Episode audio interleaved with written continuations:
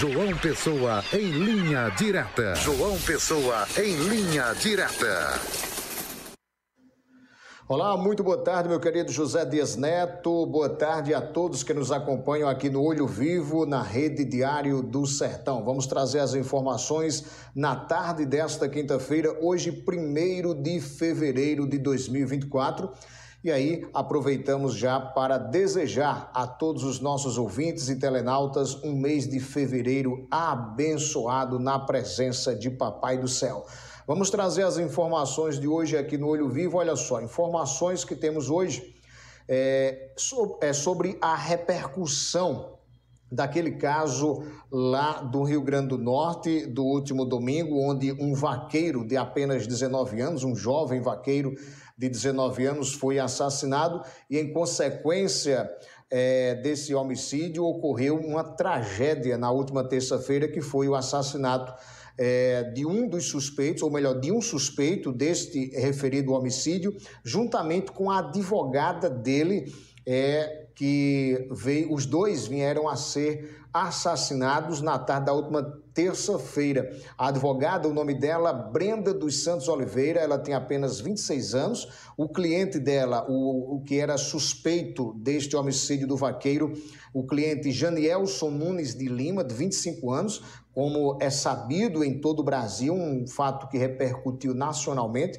os dois foram assassinados logo após é, saírem da delegacia lá na cidade de Santo Antônio, no Agreste Potiguar, e eles foram assassinados a cerca de 600 metros da delegacia. Segundo o delegado, que inclusive é, falou à imprensa, é, eles, é, cerca de quatro suspeitos, se aproximaram do carro onde estava a advogada e o cliente e acabaram aí cometendo esse duplo homicídio. E o delegado, né?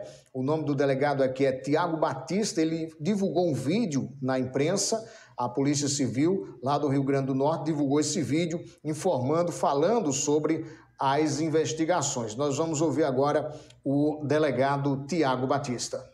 Polícia Civil continua investigando o homicídio que ocorreu na tarde de ontem aqui no município de Santo Antônio que vitimou a advogada doutora Brenda e seu cliente Janielson. O Janielson, ele era suspeito de ter sido o homicida do crime contra o Vitor, o vaqueiro que foi assassinado aqui no município de Santo Antônio no domingo.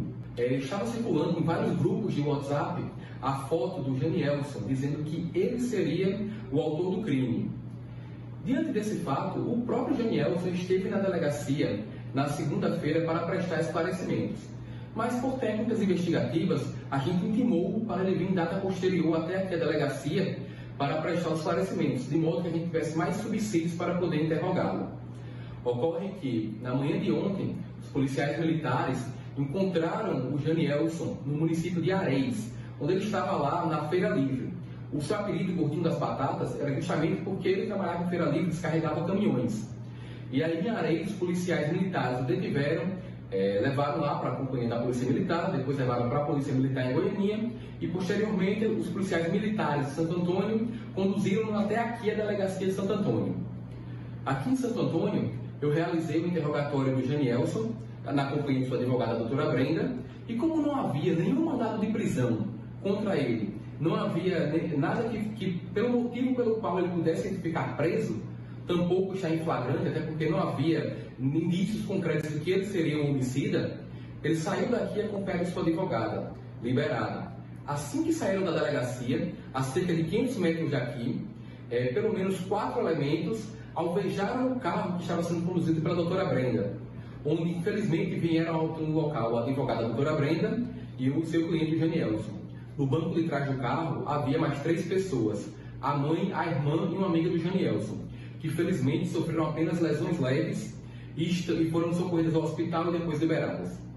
Como falei, identificamos que pelo menos quatro pessoas cometeram esse crime. Estamos averiguando se há participação de mais alguns outros veículos que possam ter dado apoio. Tá aí, portanto, a fala do delegado Tiago Batista, ele que informou aí, como você bem viu, que o cliente da advogada foi liberado por não existir é mandado de prisão e nem flagrante vigente contra ele.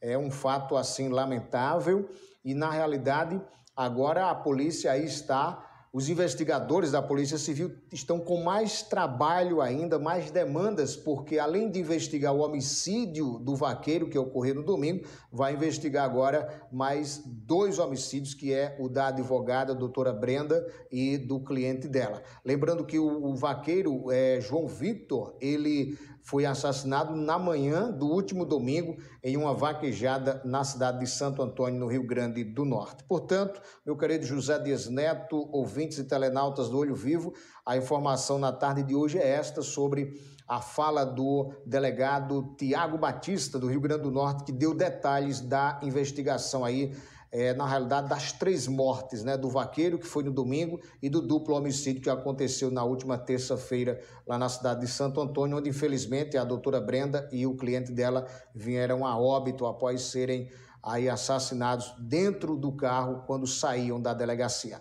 A todos um forte abraço. Amanhã retornaremos com mais informações aqui no Olho Vivo, na marca da exclusividade. Forte abraço e até lá, se Deus quiser.